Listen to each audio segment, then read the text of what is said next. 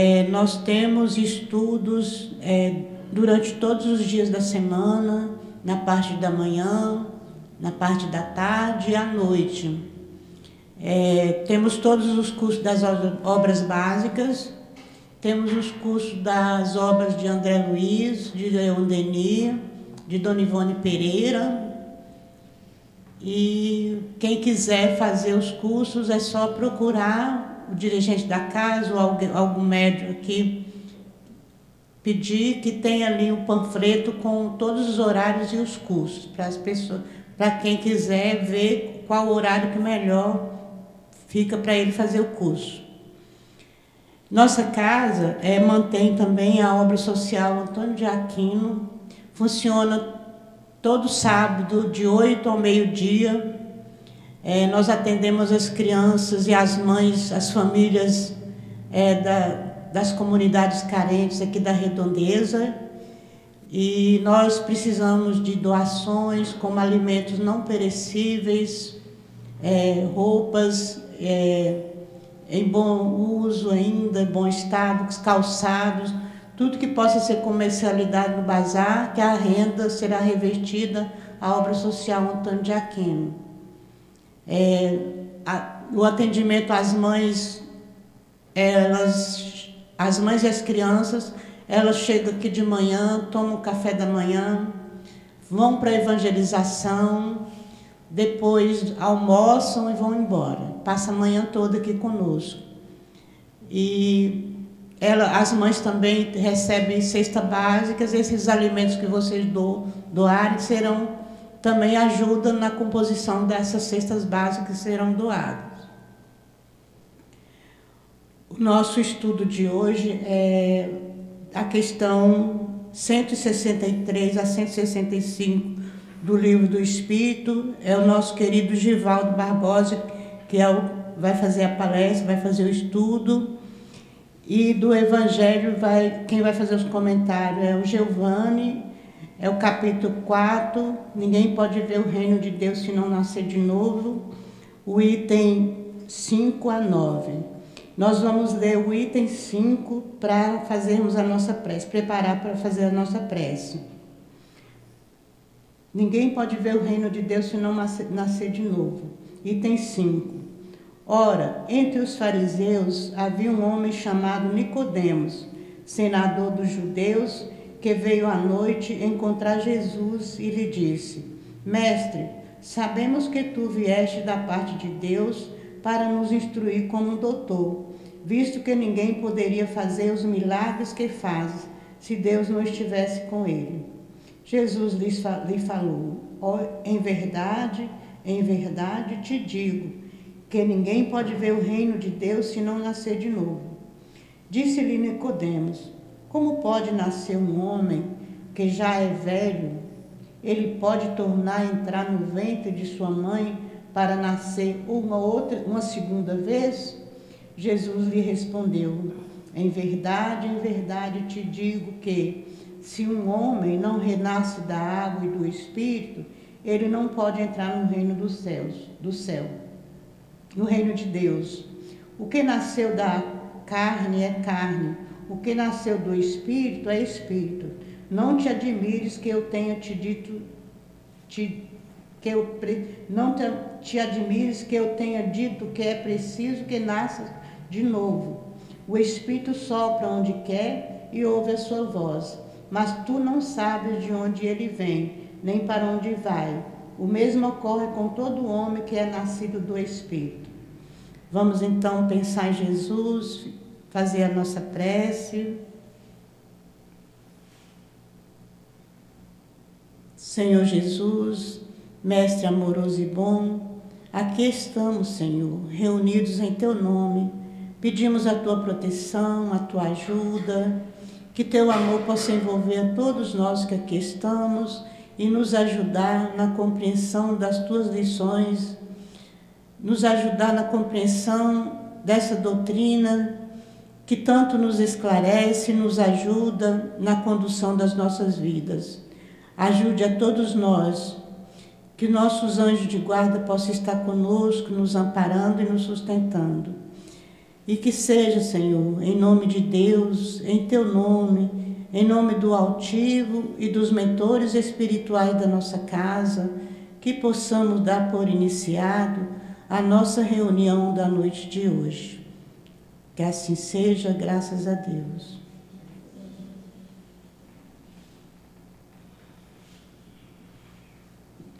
Bom, é, vamos ler a questão 164 e a 165. E vamos para Givaldo, vai nos 164. Todos os espíritos experimentam no mesmo grau e com a mesma duração a perturbação que se segue à separação da alma e do corpo? Não, isto depende da elevação deles. Aquele que já está purificado se reconhece quase imediatamente, porque já se desligou da matéria durante a vida do corpo. Enquanto que o homem carnal aquele cuja consciência não está pura, conserva por muito mais tempo a impressão dessa matéria. Questão 165. O conhecimento do Espiritismo exerce uma influência sobre a duração mais ou menos longa da perturbação? Uma influência muito grande, visto que o Espírito compreendia antecipadamente a sua situação. Porém, a prática do bem e a consciência pura são o que tem maior influência.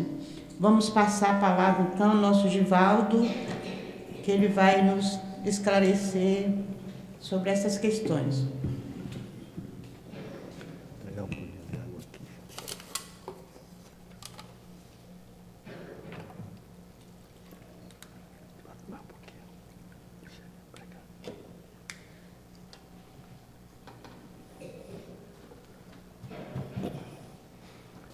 Boa tarde a todos.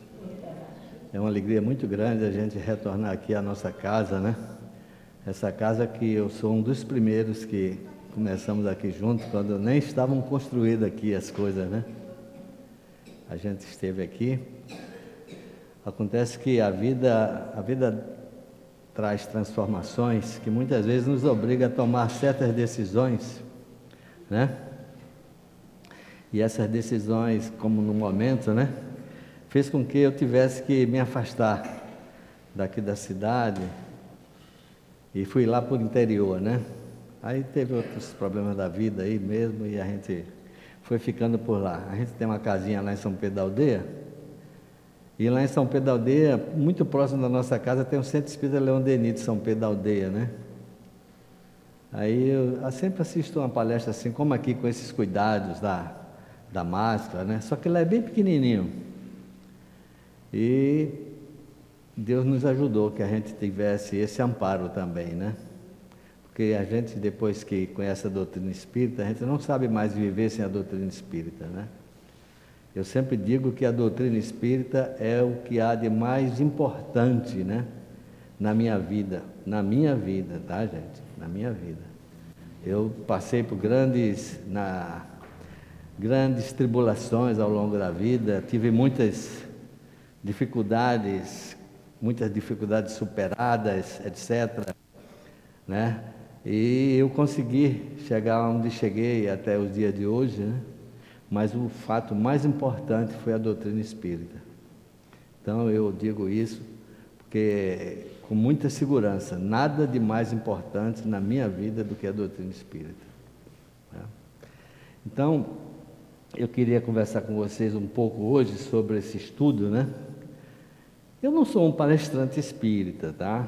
Eu sou, digamos assim, uma pessoa que estuda a doutrina espírita, né? E eu gosto muito de ficar é, vinculado ao tema que é proposto no estudo, né? O tema que nos propuseram hoje é, são as questões 163 a 165 que trata da perturbação espiritual. Né? Esse estudo está contido na segunda parte do livro dos Espíritos.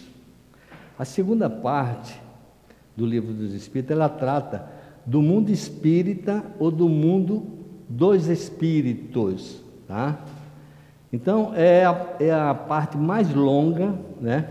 o número de, de, de questões maiores estão contidas justamente nessa segunda parte do livro dos Espíritos. Então vocês vejam da importância que é o estudo de hoje, né? Então quando ele fala para nós, né, nesse capítulo 3, é da volta do espírito ao mundo dos espíritos, né? Está dizendo o seguinte para nós: que a realidade nossa é que a verdadeira vida é a vida espiritual, tá? Verdadeira vida é a vida espiritual. Nós somos espíritos. No momento, estamos envergando um corpo de carne, porque estamos passando uma espécie assim, vamos dizer, de estágio aqui no planeta Terra. Porque para que possamos evoluir um pouco, há de se vivenciar situações que só no plano físico a gente vai desenvolver. Como é que eu posso, por exemplo, desenvolver a minha paciência, né? Se não for aqui, às vezes enfrentando as dificuldades com o vizinho, as dificuldades com o chefe no trabalho, a dificuldade com os companheiros na casa espírita, a dificuldade eh, nas pessoas que, que estão próximo de nós, no ônibus, no metrô, enfim. Esses, essas situações fazem com que a gente precise encarnar para desenvolver certos atributos. Eu citei o, o atributo da paciência, né?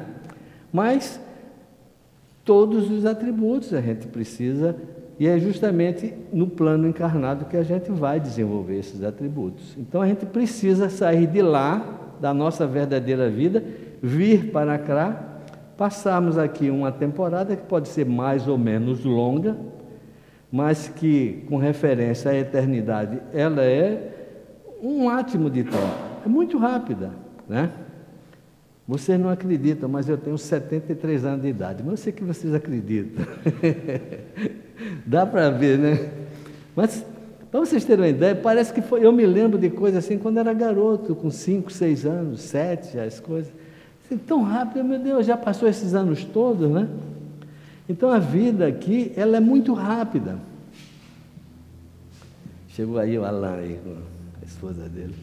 Né? Então, a verdadeira vida é importante que nós tenhamos essa consciência. A verdadeira vida é a vida espiritual. Nós somos apenas espíritos encarnados, vivenciando uma experiência física, no corpo físico. Tá? Não somos um corpo físico que está vivenciando uma experiência espiritual, é o contrário. Tá ok, gente? Então, esse estudo está na segunda parte do livro dos Espíritos, né, que trata, como eu falei, do mundo dos espíritos. Agora, essa questão desse capítulo 3, da volta do espírito à vida espiritual. Ele está falando para nós de quê? De morte. Né? Todos nós sabemos que vamos um dia morrer. Alguém tem dúvida disso aqui? Acho que ninguém tem dúvida, né? Todos nós vamos vivenciar essa experiência. Não tem escapatória, né? Independente de idade, independente de raça, independente de cultura, independente de qualquer coisa, todos nós iremos desencarnar, né? Então eu pergunto, se todos nós vamos desencarnar, não é importante que a gente saiba como vivenciar essa experiência de uma maneira mais tranquila? Então nós precisamos nos preparar para esse fato que mais hoje ou mais amanhã acontecerá. E muitas vezes as pessoas é, não se preparam, né? não se preparam. Fica esperando que as coisas aconteçam, né? para depois ver como é que é esse negócio. E a gente sabe que não pode ser assim. Então o livro dos Espíritos vem e nos traz essas informações. Então o livro dos Espíritos é o livro, eu até escrevi aqui, é de uma grandeza que não tem comparação em nada na vida. É muito fantástico esse livro dos Espíritos, porque ele é um livro autobiográfico. É um livro que fala de nós mesmos, né? Ele é autobiográfico. Quem quiser saber sobre você mesmo, lê o livro dos Espíritos, porque ali vai relatar tudo que se refere a cada um de nós, né? E essa questão da morte é muito importante que a gente saiba, né? Não é por outra razão que o nosso mestre Kardec, né, trouxe aqui através dessas três questõezinhas, 163, 164 e 165, essa questão da perturbação espiritual. Né? Eu pergunto a vocês também, não precisam responder. O que é a perturbação espiritual? Né? Todos os espíritos, ao desencarnarem, ao desencarnarem, eles passam por um processo de perturbação. O que é uma perturbação? é um, uma ausência da sua própria consciência. A misericórdia divina faz com que o espírito, ao desencarnar, fique um período ali sem ter consciência própria dele, como se estivesse assim num sono profundo, né? E que essa pessoa, em dado, esse espírito, em dado momento, ele acorda. E ao acordar, né? Ele fica meio sem saber o que está acontecendo com ele, né?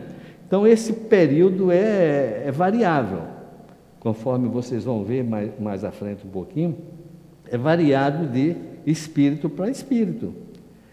Tem o espírito Bezerra de Menezes, ao desencarnar, poucos minutos depois ele já estava dando comunicação no centro espírita. Ele próprio auxiliou no, no desligamento dos laços perispirituais. Tem outros espíritos que demoram um pouco mais, né? E tem outros espíritos que demoram anos, séculos, né? Quem trabalha na mesa mediúnica, e aqui essa casa faz esse trabalho, sabe que muitas vezes os espíritos é, baixam, né? Se manifestam através de um médium na mesa mediúnica e eles estão se referindo a fatos de 300 anos atrás. E precisa o doutrinador ter um, um cuidado muito grande para mostrar aquela realidade que ele não está há tantos anos atrás, ele já está no ano 2021. Né? E ele não sabe disso. Por outro lado, existem outros espíritos desencarnados que sequer sabem que desencarnaram. Sequer sabem que desencarnaram. Tal é o apego que eles têm à matéria, né? e quanto mais apego à matéria, pior. Né? Por isso que os espíritos batem nessa tecla o tempo todo para nós. A importância de nós nos desapegarmos das coisas materiais. É uma necessidade muito grande que a gente procure cortar esse, esse, esse elo de ligação né, com as coisas materiais. Essas coisas materiais são o quê? A nossa casa, né? a nossa conta bancária, né? é a nossa esposa, é nosso esposo, é o nosso amigo.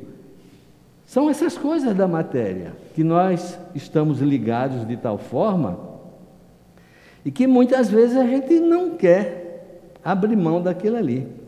Né? Mas é preciso que a gente corte este, esse cordão umbilical. Essas coisas são importantíssimas, né? É muito importante que você tenha sua casa, seu carro, sua vida equilibrada, seu corpo físico, sua saúde, tudo isso é muito importante, mas sabendo que isso é passageiro. Há um momento em que a gente vai ter que deixar tudo para trás e continuar dali para frente, né?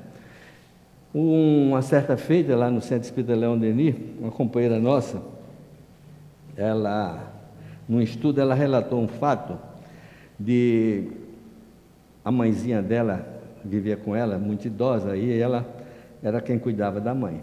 Né? Foi a Cleni, Cleni o doutor Danilo, né?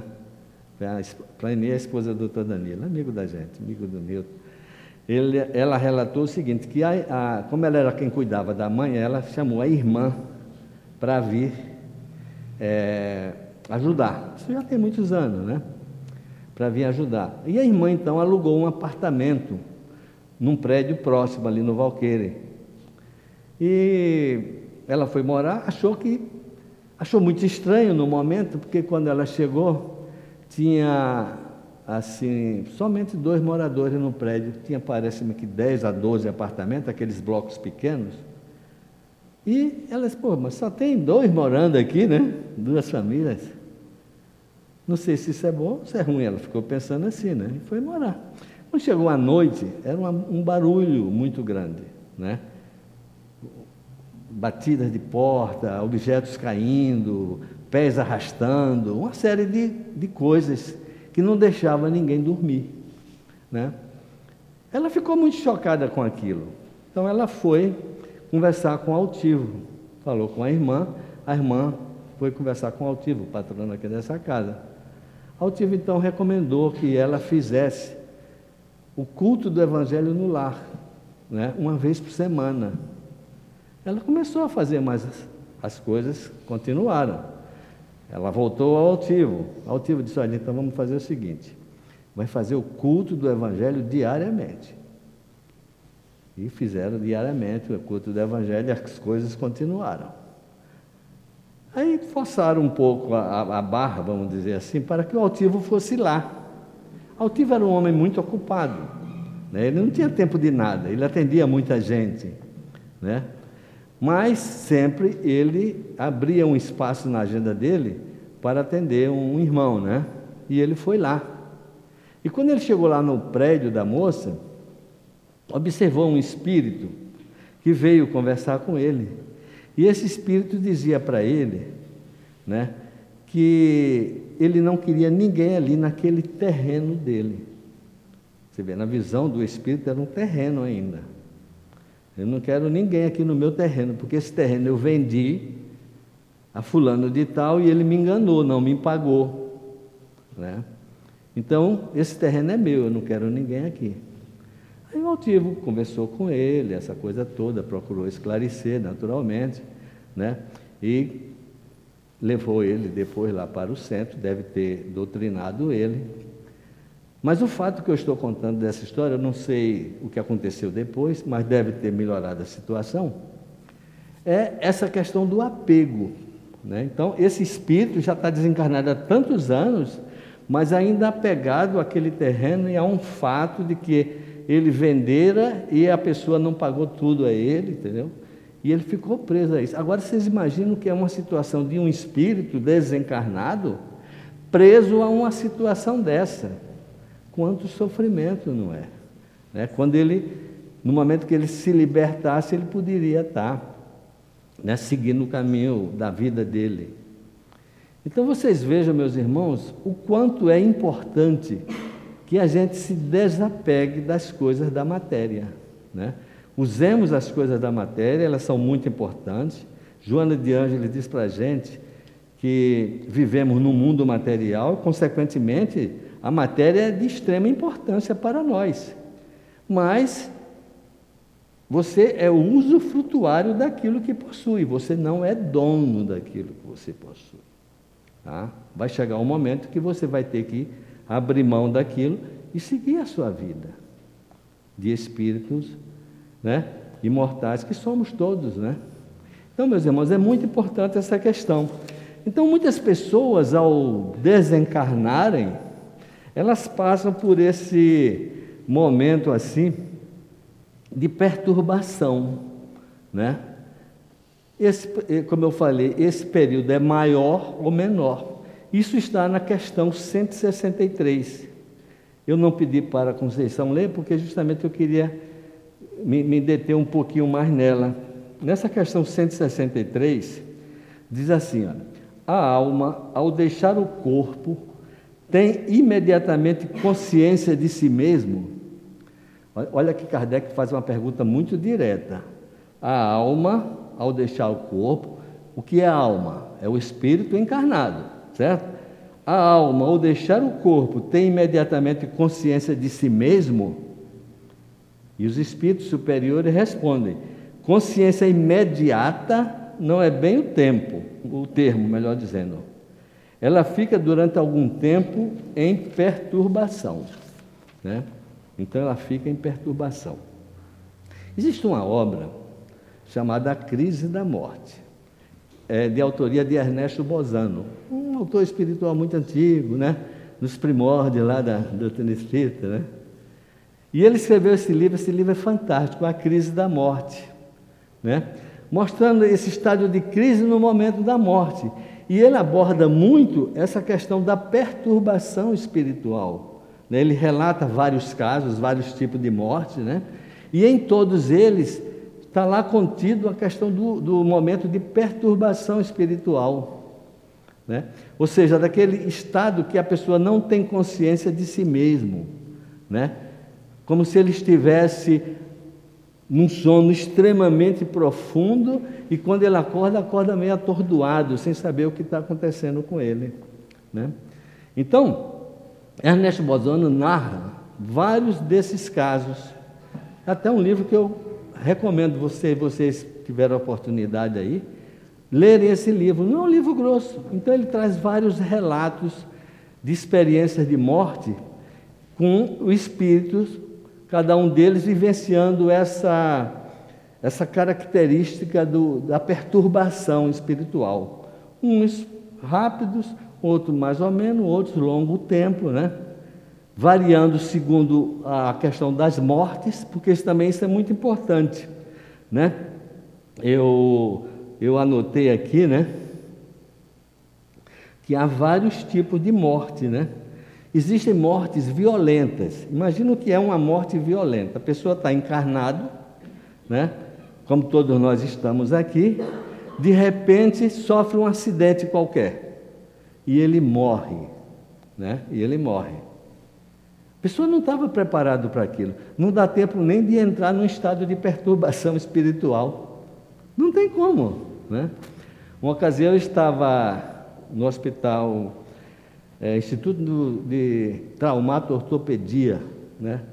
que agora é ali na, na, Brasil, ali antigo Jornal do Brasil, mas naquela época era na Rua do Resende, ali no Cruz Vermelha, eu fiz duas cirurgias lá. E um menino estava contando para mim né, que ele vinha, né, esse não desencarnou, ele vinha com a moto dele, né, e de repente surgiu um carro na frente, ele bateu e foi jogado longe. Né? Foi jogado longe, e ele observou o seguinte, que chegou uma pessoa, pegou ele, botou num, num lugar, né? recolheu os objetos dele, os pertences dele, mas ele teve aquela visão, mas ficou pasmo quando daqui a pouco ele voltou a si Aí estava carro da polícia, bombeiro, tudo com aquelas, né? E ele se lembrou, mas e aquele homem que me socorreu aqui, né? Felizmente ele não morreu. Mas imagina você se ele tivesse morrido, né? Se ele tivesse morrido. Então, uma morte violenta traz assim uma consequência muito grave para o espírito, né? Até ele se entender que está morto, né? até ele cair na real que ele já não pertence ao mundo dos vivos. Então é uma situação muito difícil, porque muitas vezes, se essas pessoas não se prepararam, como eu falei no começo, que a gente em algum momento vai desencarnar, essa pessoa então vai ficar ali, conversa com o pai, conversa com a mãe, conversa com os filhos, conversa com o vizinho, com o amigo, e ninguém responde para ele, e ele não sabe o que está acontecendo, porque na verdade ele vê as pessoas, mas as pessoas não o veem, né? porque ele é um espírito desencarnado. Já se ele, se ele tem uma preparação, ele vai perceber que já não pertence ao mundo dos vivos, vai procurar entrar em prece, né? pedir auxílio do plano espiritual, imediatamente o auxílio vai chegar. Né? Quem de nós não conhece aquela história do livro, né, o Nosso Lar? Né? O livro Nosso Lar de André Luiz. É o primeiro livro de André Luiz. André Luiz era um médico daqui do Rio de Janeiro, um médico famoso, né? e que viveu uma vida material. né? totalmente material, não tinha conhecimento da, da vida espiritual. E ele, ao desencarnar, ele fica oito anos nas regiões umbralinas, oito anos, está lá no livro nosso lá, né? em estado de perturbação. Eu não sabia o que estava acontecendo com ele. Né? E, em um dado momento, ele, através da, da inspiração do espírito amigo dele, que no caso era a mãe dele, ele entra em prece. Ele entra em prece. Ao entrar em prece, ele vê a mãe dele. E ele fica muito feliz com aquilo. Já, já, já imaginou? E ele disse, mas minha mãe só agora que a senhora veio? Ela disse, não, meu filho, eu estou com você há muito tempo. Mas só agora que você entrou na sintonia vibratória comigo. Né? Então, há esta necessidade da preparação. Então, num processo de morte violento, ocorrem essas coisas. Agora, existe também um outro processo nas pessoas. Por exemplo, pessoas que já estavam doentes há muito tempo, né? E essas pessoas, estando doentes há muito tempo, os laços perispirituais que ligam ela ao corpo físico, eles vão naturalmente se desligando paulatinamente. E a pessoa, se tiver o um mínimo de esclarecimento, ela vai perceber que ela está naquele processo de desencarnação. Se for uma pessoa mais ou menos orientada, uma pessoa que tenha uma fé, né? Porque não precisa também ser só espírita. O espírito é um, o espírito é como se fosse um, um rótulo, né? Pode ser evangélico, pode ser católico, pode ser budista, pode ser o que for, pode ser até ateu. O que importa é o sentimento que a pessoa carrega dentro de si. Né? E com esse sentimento que ele carrega dentro de si, naturalmente a assistência espiritual vai atuar a favor dele e a perturbação será num tempo muito pequeno. Eu me lembro quando minha mãe faleceu no ano de 1996, né? E eu estava com ela lá em Sergipe. Beber um pouco de água aqui. Eu estava lá com ela e minha mãe, ela estava com câncer, né? O câncer terminal. E havia aqueles momentos assim de, de lucidez, né? Ela ali, coitadinha, tendo dificuldade de, de respirar, mas ela olhava assim, que mancha é aquela ali na parede? Ô fulana, você não viu aquilo ali? Você vê. Pessoa numa situação dessa, mas ainda ligada à casa dela. Né? Se tem uma sujeira aqui. Ah, minha mãe, esquece isso, por amor de Deus. Esquece a casa. Né? É importante que a gente deixe essas coisas. Né? Mas mesmo assim ela foi, ficou uns três meses naquela situação. Aí aconteceu num dado momento, um dia de domingo, né, e nós, nós aflitos ali perto dela, ninguém dormia há muito tempo já, que num dado momento ela ficou tranquila, né? Ela ficou tranquila, e quando ela se voltou assim, ela voltou muito bem, né? E Ernesto Bozano narra isso também no livro dele da crise da morte. Aquele momento em que o espírito, né, tendo em vista a angústia da família, aquele espírito, né, é, digamos assim, confortado de alguma forma, para que se possa processar o desligamento do corpo físico. As entidades espirituais estão ali desligando, mas aquele apego se torna muito difícil e aquela angústia dos familiares, dos filhos, etc. Né? Então nós ficamos muito felizes quando ela melhorou. Olha que beleza, mamãe melhorou. Nisso tocou a campainha, era um vizinho. E eu fiquei conversando com ele um pouco ali, coisa de uns 15, 20 minutos. E ele perguntou por mamãe, eu falei, olha, ela agora acabou de dormir um pouco, ela teve uma noite melhor, uma madrugada melhor, e agora está dormindo, então deixe. Ficou ali comigo, conversou um pouco, depois foi embora. Quando eu volto para olhar ela, notei que ela já tinha desencarnado. Então os espíritos agem assim, desta maneira, né? preparando a pessoa para aquele momento final, naquele momento final, né? No livro A Gênese, né? No livro A Gênese, a Gênese foi o último livro do Pentateuco Espírita, né? Ele foi publicado no ano de 1868, ela deve saber melhor do que eu, né, a data certa, pouco antes de, de Kardec desencarnar. E é o livro mais grandioso que tem, né? Porque quando Kardec está assim muito mais pé no chão, vamos dizer assim, né? Então ele aprofunda várias várias partes do livro do Espírito ali no, no livro A Gênese. E eu estive pesquisando nesse livro, A Gênese, e eu encontrei uma coisa muito interessante, é o capítulo 11, nos itens 18 a 20, que também no processo de reencarnação, que foi até o assunto que a, que a Conceição leu, né? A questão da reencarnação, não é assim? No, no, na preparação. No, no momento da reencarnação, o espírito também passa por um processo de perturbação, né? Estando lá no plano espiritual, vai reencarnar, né? Então aquele espírito é chamado para reencarnar e ele entra num processo de perturbação enquanto as entidades vão processar a ligação daquele espírito, molécula a molécula, com a, a matéria que está ali dando origem àquele ser, né?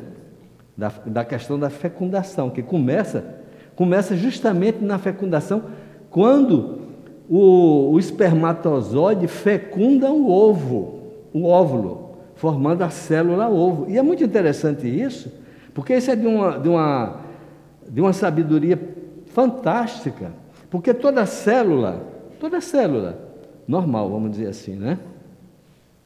Toda célula em condições normais, ela tem 46 cromossomos, tá? É chamado de célula somática. As células germinativas, ou seja, aquela que é produzida pelo gameta masculino e gameta feminino, cada uma tem 23. Olha que coisa interessante, a natureza. Quando se junta 23 com 23, 46 forma uma célula somática com 46 cromossomos, que começa a se dividir, se dividir, se dividir, e dá no corpo físico humano, né? Após aquele período de gestação que vocês conhecem.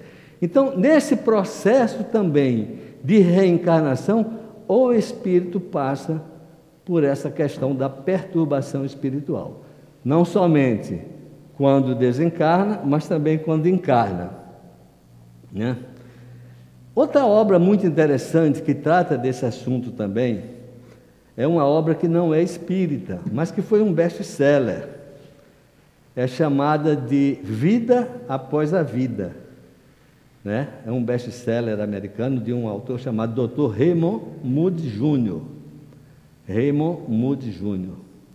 Esse livro foi fantástico, porque ele narra justamente a partir de umas pesquisas de experiência de quase morte, né? Isso em laboratório, vamos dizer assim, e prova, né? Naquela, naqueles exemplos que ele traz, pessoas que ao desencarnarem passa por esse processo de perturbação espiritual. Só que ele estava numa pesquisa, né? Então, quando eles voltam da experiência de quase morte, eles narram isso aí. É um livro muito interessante, foi um best-seller. E eles têm muitos casos também. O Dr. Raymond Moody Jr., ele, ele narra muitos, muitos casos, trazendo todas as consequências. Porque é outro fato que vocês não podem esquecer, é que quando nós tratamos de reencarnação e desencarnação, não existe uma fórmula geral. Cada caso é um caso. Né? Até o nosso irmão Newton aqui, quando a gente estudava junto aqui, ele falava da reencarnação, que é muito citado, se não me engano, dos mensageiros, né? É a desencarnação, a encarnação de Segismundo, né? Isso é muito citado em palestras espíritas.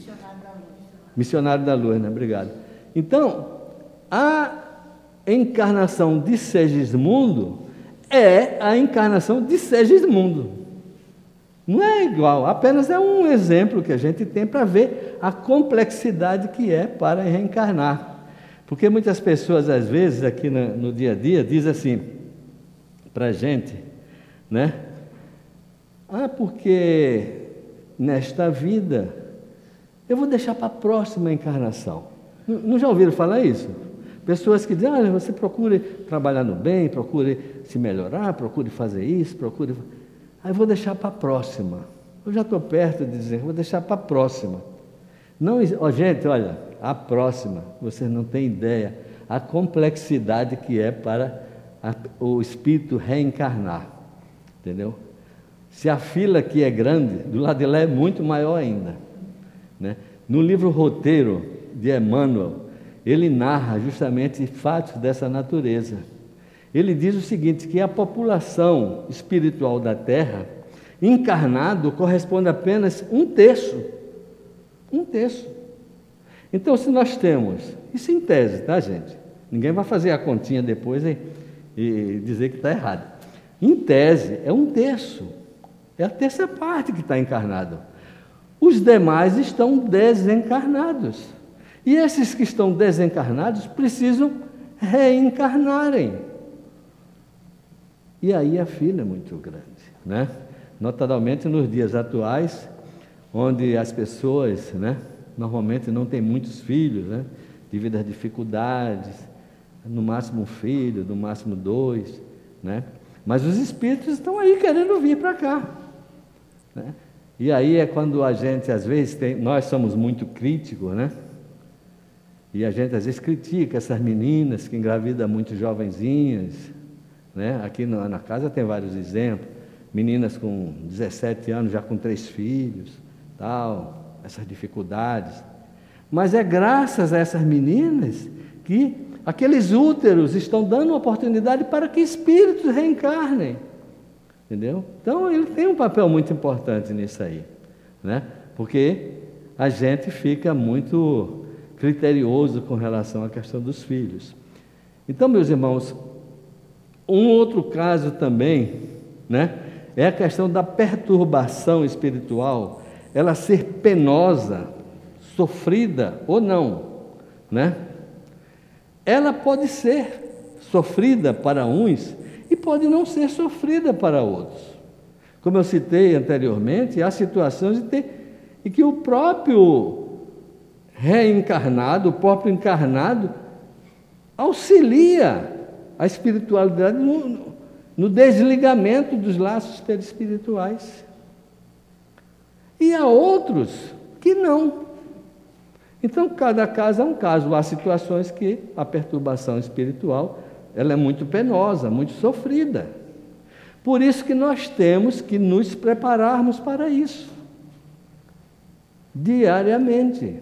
Né? É como dizia o nosso amigo Mauro Operti, né? Que o Mauro Operti foi, era professor nosso lá no Leão Denis, e ele dizia assim: Olha, vocês precisam fazer uma lição que eu aprendi quando eu era garoto lá na escola. Quando eu errava uma palavra, a professora mandava escrever aquela palavra 50 vezes no caderno, né?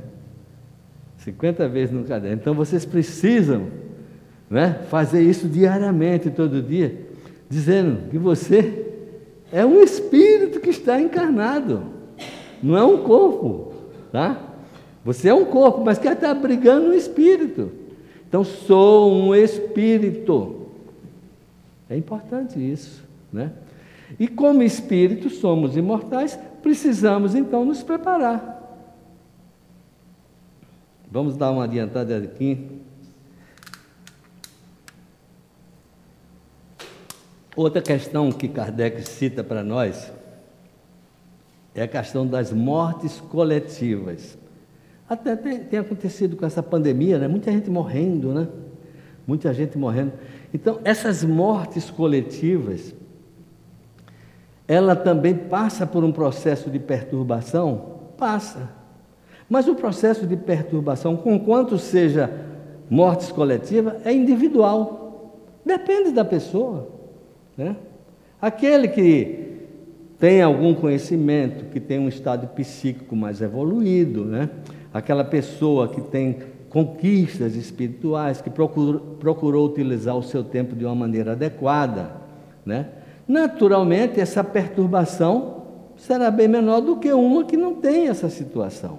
Uma pessoa extremamente apegada às coisas da matéria. Né? Imagina que é um português, eu tenho um irmão, um irmão que é médico, né? É irmão por parte de pai. Ele é bem mais velho do que eu, já deve estar bem velhinho. E uma vez um português disse, doutor, né? eu lhe dou o que o senhor quiser, porque eu estava muito doentinho ele, português, eu dou o que o senhor quiser para o senhor me curar. Ele, o dinheiro que o senhor quiser, você vê, as pessoas ainda imaginam que o dinheiro tem possibilidade de comprar isso. Aí meu irmão diz, quem sou eu, seu fulano, para fazer alguma coisa, né? Isso é coisa de Deus. Então, meus irmãos, essa questão ela é muito importante. Existe um outro, outro tipo de, de, de morte que é muito dolorosa, né? E que, consequentemente, traz assim perturbações extremamente angustiosas. É a questão dos suicidas. Né? Eu não podia deixar de citar a questão dos suicidas, e que aqui nessa casa até Estuda, não estuda aqui? Memória de um Suicida, de Dona Ivone Pereira, onde narra, né? Todas as peripécias daquele espírito Camilo Cândido Botelho, o desencarne dele por suicídio, né? Então, as mortes por suicídio são mortes muito dolorosas. Porque o espírito ele tem um período de tempo, ele reencarna para vivenciar no corpo físico um determinado período de tempo, né? que pode ser, sei lá, 50 anos, 70, 80, 20, seja lá quanto for. Né? E aquele espírito, na hora que está vivenciando uma angústia qualquer, um problema qualquer, por uma fraqueza, ele comete um delito dessa natureza, né? comete um delito dessa gravidade. E ao cometer esse delito, né, ele rompe bruscamente aqueles vínculos que prendiam ele ao corpo, mas ele continua ligado, porque o fluido vital ali ainda está impregnado naquele corpo, né? mas ele está desencarnado. E aí, segundo o relato, né, aquelas aquelas situações desagradáveis, eu não sei nem como eu passo isso para vocês, do corpo em decomposição, ele sente aquilo, né? Está lá narrado no livro. Então, é uma situação extremamente difícil para o espírito, né? quando ele passa por uma situação dessa. Né? Por isso que nós devemos, cada dia mais, procurar aumentar a nossa confiança em Deus, né? E ter esta fé, né? Que tendo em vista os problemas que a gente vivencia, sequer a gente pense numa situação dessa, né? No livro Céu e Inferno, narra-se uma peripécia de um, de um espírito desencarnado, porque muitas vezes também tem isso, ah, o espírito ele desencarna através desse caminho tortuoso do suicídio, e de repente ele, na hora do sofrimento, na hora da, da dificuldade, né?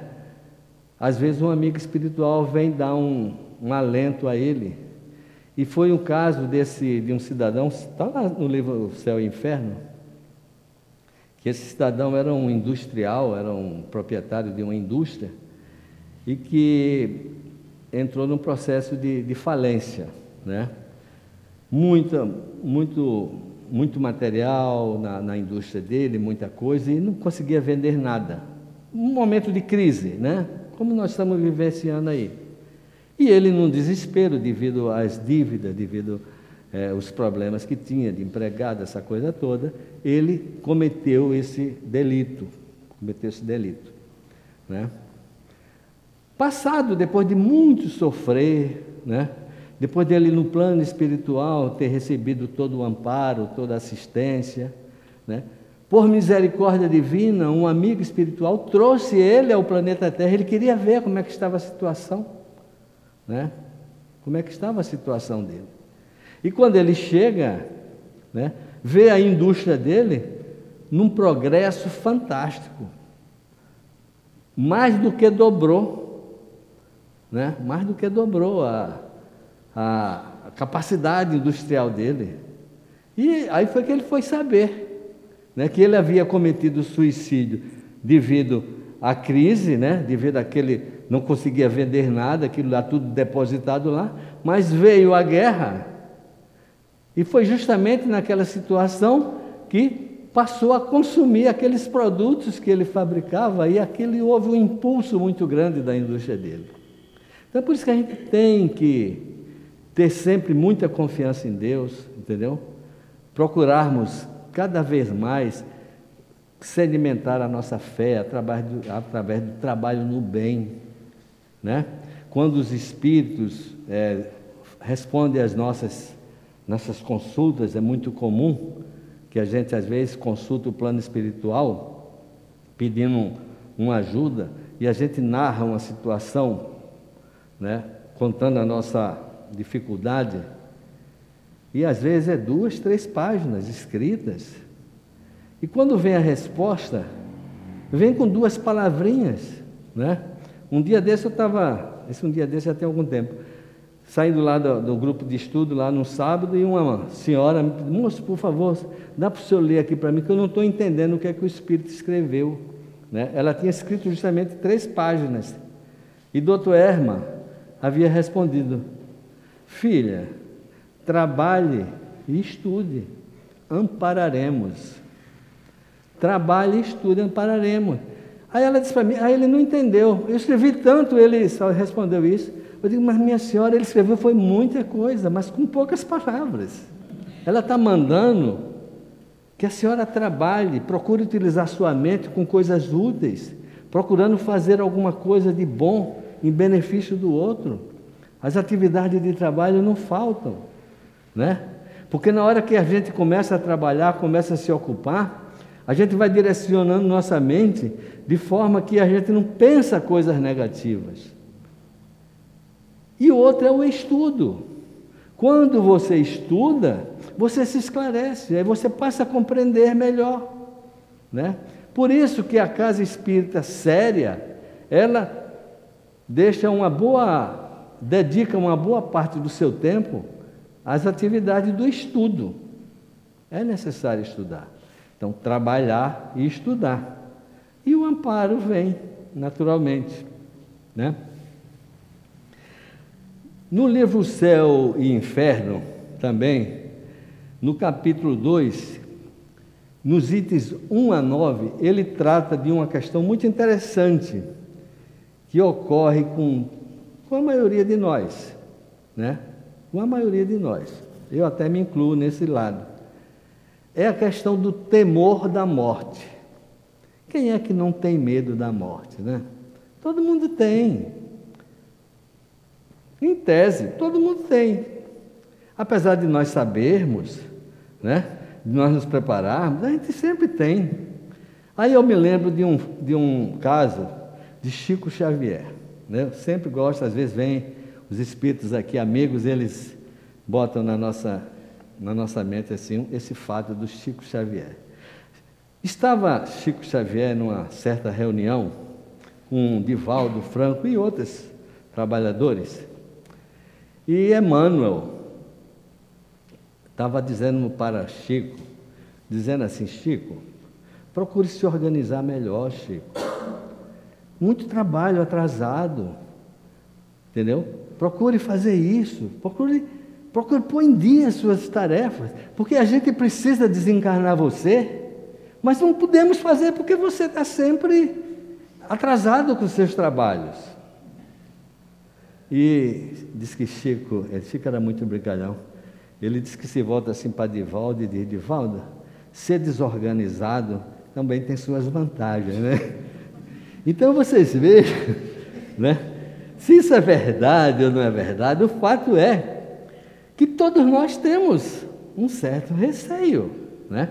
Mas na hora não é aquele temor doentio, né? Claro que a gente fica, porque por mais que a gente procure fazer o melhor, por mais que a gente procure se orientar melhor, a gente sempre acha que está fazendo muito pouco, né? Se você conversasse com o altivo, ele dizia, não, eu fiz muito pouco, eu podia ter feito muito mais. E muitas vezes, em mensagens espirituais, ele tem relatado isso, né? de a gente achar que fez muito pouco. Então, esse temor da morte tem isso. O professor José Jorge, esse cidadão daqui, né? O professor José Jorge dizia que quando ele não era espírita, ele, ele tinha muito medo de morrer, né? Ele tinha um medo horrível de morrer, né? Mas depois que ele se transformou em espírita, ele tem pavor de morrer. Ele agora tem pavor. Mas o pavor dele é porque, segundo o professor José Jorge, a mala dele ainda estava muito vazia quando ele chegasse lá para apresentar a mala de trabalho. Né? Então, são esses exemplos que nós temos em vista. Agora, quando nós temos conhecimento da vida futura, quando nós temos a compreensão de que somos espíritos imortais, né? quando a gente começa a vivenciar esta realidade, a gente começa a trabalhar isso. E o temor da morte, com quanto ele exista, é bem menor, bem menor, né? Porque a gente vai confiante naquilo ali, né? O Evangelho segundo o Espiritismo, no capítulo 28, ele traz uma coletânea de preces espíritas, tá? Já que a gente está tratando desse assunto morte, né? Nesse momento de pandemia, né? Então, as, os itens 40, 57, 59 e de 59 a 62, ela traz preces que nós devemos fazer né, para os nossos entes queridos que já desencarnaram. É um dos pontos mais importantes, porque em vez de ficarmos chorando aquela saudade, prendendo aquele espírito que quer seguir o caminho dele, a gente não deixa, devido àquela aquele sofrimento, aquela saudade, se nós procurarmos fazer prece para aqueles entes queridos que desencarnaram, isso ajuda muito, né? Eu estou vendo que minha hora chegou, né? Mas eu queria ainda falar uma coisinha para vocês. É sobre a finalidade do Espiritismo. Né? A finalidade. Qual a finalidade do Espiritismo? Será que a finalidade do Espiritismo é eu vir para a casa espírita, assistir a palestra uma vez por semana, tomar a água fluidificada, depois voltar para casa e na outra semana eu voltar de novo, no outro sábado, assistir a palestra, tomar o passe, tomar água fluidificada, volto para casa. Se fizermos isso, qual é a diferença que nós estamos fazendo? de quando nós éramos católicos, que íamos à missa todo domingo. Ia para a missa, né? Se comungava, voltava para casa, ia fazer o churrasquinho. No outro domingo a mesma coisa, e ficava nessa mesmice. Ou quando nós éramos evangélicos, íamos para o culto evangélico. Íamos e voltávamos. Então, se nós espíritas fizermos isso, Estamos fazendo a mesma coisa. Então, por isso que a finalidade do Espiritismo é a nossa melhoria, né? Procurando nos melhorar como homens que somos, né? Procurar nos melhorar cada vez mais moralmente, né? Procurar desenvolver atributos de caráter, né? Porque somente assim a gente vai melhorar o mundo. Porque é melhorando o homem que se melhora o mundo. Eu até posso contar uma historinha, né, que, que me veio à mente agora. Uma, um pai de família estava estudando, né? Ele estava fazendo um curso de, de grande dificuldade e estava estudando. E o filho ficava ali, né? Perturbando o pai o tempo todo. E ele queria estudar e o filho ali, papai para lá, sabe, quem é pai sabe como é que é essas coisas, né? Ele pensou, ele achou um, um quebra-cabeça. Ele achou um quebra-cabeça. Era montar o globo terrestre, o mundo, né? Mais aberto assim num plano, né? Aí ele, aquele quebra-cabeça, ele comprou, levou para o filho. Disse, agora já sei, ele vai ficar muitos dias ali tentando montar aquele quebra-cabeça e eu vou poder estudar. E o garoto, né? Foi entregue o garoto e ele começou a estudar feliz da vida. Coisa de meia hora depois o garoto voltou, papai, já montei.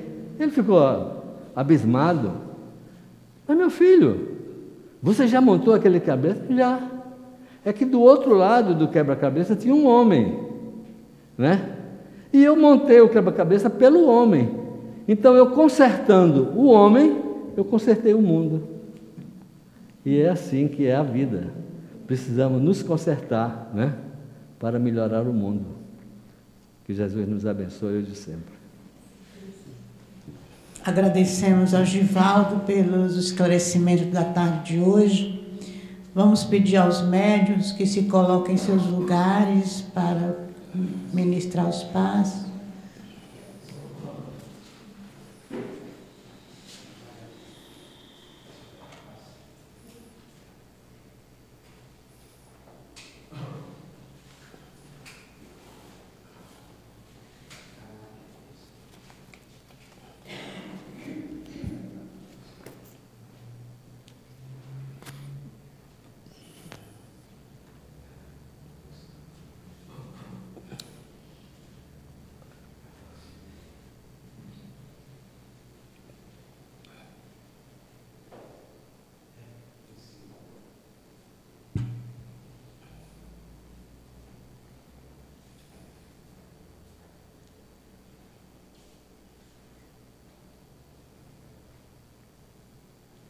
Senhor Jesus, te pedimos, Senhor, que envolva todos nós nesse momento, envolva os médios, Senhor, nas suas bênçãos de paz, de luz, de amor, a fim de que eles possam ministrar suas melhores energias, que seus guias espirituais possam ajudá-los, Senhor, amparando-os e ajudando-os e que nós outros possamos também estar sintonizados com os nossos anjos de guarda, com os mentores espirituais da casa, para que possamos receber o melhor que tu tens a nos oferecer nesta tarde de hoje.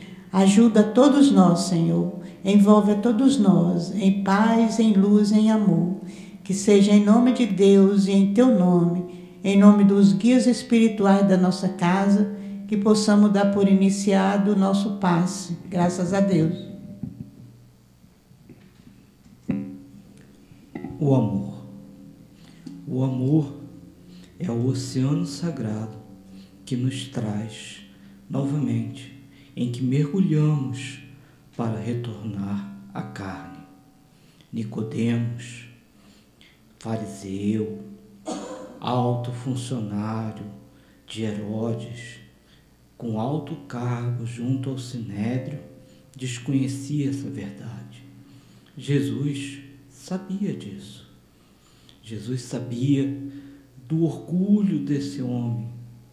Mas não falemos do orgulho, falemos de Jesus. Jesus tentou iluminá-lo, tentou trazê-lo às verdades divinas, mudar sua visão de mundo, libertar-se dos preconceitos do homem que ele acreditava ser e que na realidade ele sempre foi um espírito imortal necessitado da ajuda daquele que se encontrava à sua frente. Nicodemos não soube compreender a lição de Jesus sobre renascer e nascer. Nascer em carne e nascer em espírito. Nascer em carne é um evento comum. Todos os dias crianças vêm ao mundo. Nascer em espírito é renovar-se, é transformar-se, é mudar sua maneira de sentir, é ter novos pensamentos. Precisamos compreender que realmente o nosso papel é nos habilitarmos a sermos, hoje e sempre, espíritos imortais prontos a auxiliar na seara do Senhor. Essa seara é vasta, o trabalho é intenso, o salário é o salário da última hora, mas todos nós seremos recompensados ao fim da execução de nossas tarefas. Que nós saibamos compreender que, acima de tudo, em todos os momentos, devemos colocar o amor como o maior, como o melhor e o mais puro sentimento que deve nos guiar no trabalho do dia a dia. Somente assim estaremos livres, seremos libertos desse ir e vir. O renascer do Espírito será infinito. Obrigado, graças a Deus.